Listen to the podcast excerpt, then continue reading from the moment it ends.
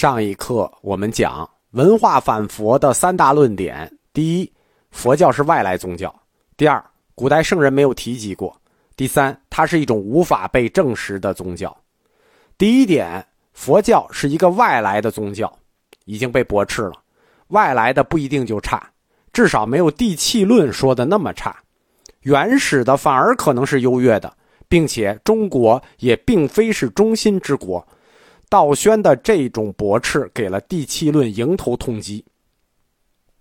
第二个问题，佛教徒沿着儒家学说指出，你第二个问题，古代圣人也没有提及过，也不值得驳斥。即使圣人没有提到过佛教，并不能说明佛教是一种异端。为什么呢？第一，圣人不是个话唠啊，什么都得说。第二，根据儒家自己的观点。圣人是因时因事而做出一些特定的规则，圣人所阐发的言教是根据不同的时代特点，有针对性、有实用性而阐发的，因此把佛教说成是一种异端，非常的不明智。圣人虽然从来没有提过业报轮回啊、觉悟啊这些主题，不是说圣人不知道，而是因为圣人很忙。孔子在他那个时代。礼崩乐坏，他自己还有没一堆没有完成的任务呢？孔子很忙，没有顾上，没有来得及阐发佛教这些主题。佛教徒说，孔子与佛陀两位都是圣人，既然都是圣人，那就不分彼此啊！还有什么 A 型圣人、B 型圣人？圣人之间不是对立的，而是相通的，只是各自活动的世代与范围不同而已。但是作为圣人。他们拯救人类的动机则是一样的，那完美这套说法还是很完美的。前面讲过孙绰的《遇道集》，《遇道集》把这组观点总结为“周孔即佛，佛即周孔，盖内外之名耳”，就是孔子、周公就是佛，佛就是孔子、周公，只是名字不同。在儒教和佛教互攻以后，佛教在这个问题上先退了一步。就是以前圣人没有提到过这件事情上，佛教先退了一步。大家都是圣人，孔子也是佛，儒家的圣人也是我们佛家的佛。儒家的圣人在儒家传统里头，儒家文化里头，他只是一个天道观的道德抽象，并不具体指谁。但是佛教既然给至圣先师们都安排了佛位，对吧？得饶人处且饶人吧。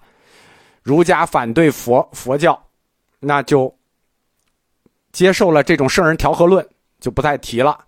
周孔祭佛这个论点，在早期和后来佛教护教者的论著中随处可见，基本上算是安抚住了儒家士人阶层的反佛势力。佛教徒承认，尽管佛教有其外国源头，但究其本质，跟中国古代圣王的教化是一致的。啊，既然你承认这一点，那我们儒家也是可以让你一步。佛教先退了一步，好像是服输了，但是这种服输带有显著的文化意义。有一种进攻叫撤退，有一种胜利叫服输。理解这句话吗？佛教的服输，佛教的认输，它从来不是真认输。宗教在所有的意识形态中，它是最顽强的。还有一个特点，它是最持久的。宗教的对抗都是在漫长的时间轴上展开的。我们前面讲过道安公，法不依，国主不立，够怂了吧？最后怎么样？佛法长兴两千年，谁还记得过那些国主？谁记得那些国王？那最后谁赢了，谁输了？承认佛教揭示的真理跟儒家古代的圣王教化一致，这等于说佛教所揭示的一系列理论。比如人生的十二因缘、世界本源的诸法性空这些命题，在中国文化体系中就取得了合法性，懂什么意思了吗？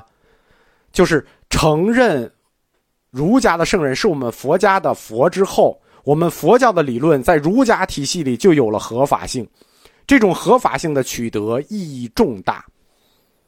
它等于在中国独尊儒术的这个文化之墙上。打开了一个大口子，中国文化叫什么？废黜百家，独尊儒术，我们就给他打下了一个口子，这能叫认输吗？在双方文化冲突里呢，还有一个细节，这个细节构成了反佛的第三个方面。这个细节以往是我们不太注意的，就是反佛的第三个原因是怎么来的呢？就是从这个细节里来的。但是这个细节我们以往不注意，不注意，就是双方对这个世界的想象力有所不同。对于传统的中国读书人来说啊。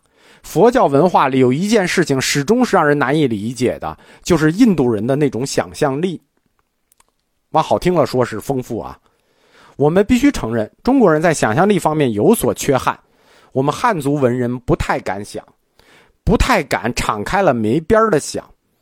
比如写“飞流直下三千尺”，还有那个“桃花潭水深千尺”。李白，李白是少数民族啊。少数民族文人的想象力，我们汉族文人已经有点追不上了。不信你拿杜甫的诗比比。但是到了印度人那里，他那想象力就没有边了。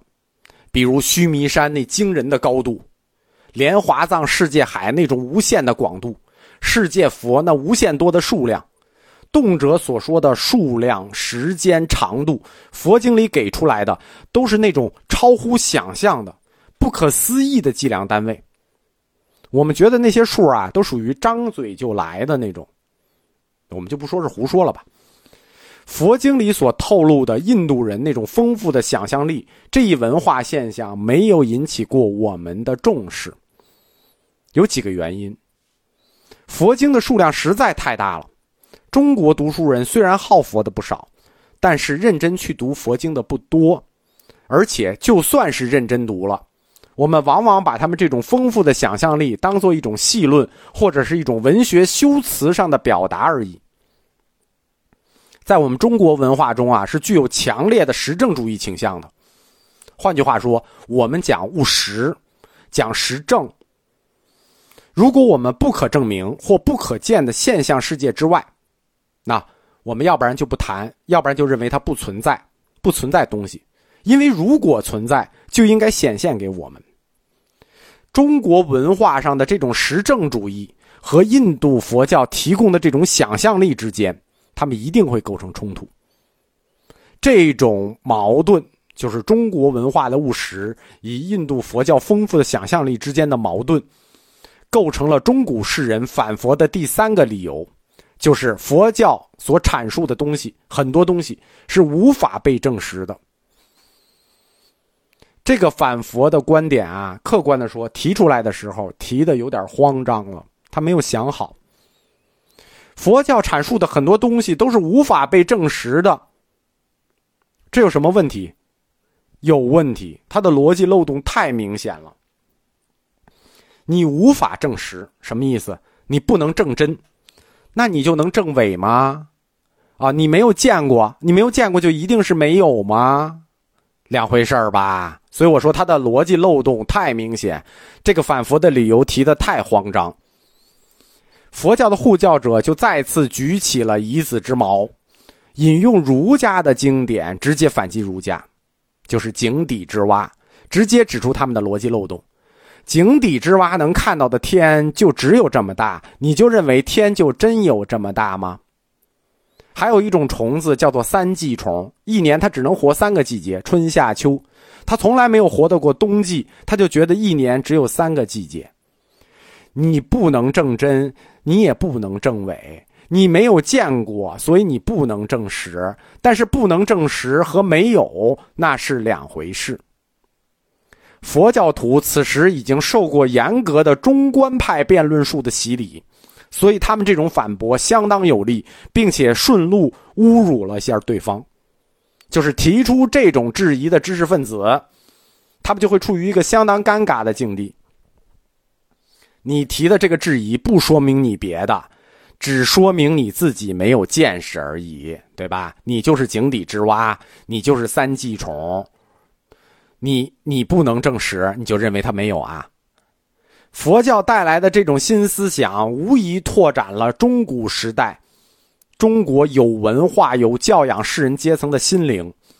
佛教中那些看来荒诞离奇、不可想象的概念，在某种程度上是对中国读书人的一种精神解放，把中国世人的思想从实用的社会哲学，我们讲中国的儒家也好、道家也好、法家也好，他们都是出于实用性的社会哲学，把中国世人思想从社会哲学中解放了出来。进入了佛教哲学一个纯粹形而上和想象力的空间。佛教向他们展示了一个令人惊叹的世界，无边无际的宇宙，难以想象的时间长河，在出世间无数个佛陀，他们显示出超人的智慧，并且对世界的未来进行了预言。在世间，佛菩萨不舍众生，抱着大慈大悲的情怀，又为众生指出了解脱的道路。凡此种种，纯属一个超级圣人的形象，并且超越了我们中国传说中一切的古代圣贤。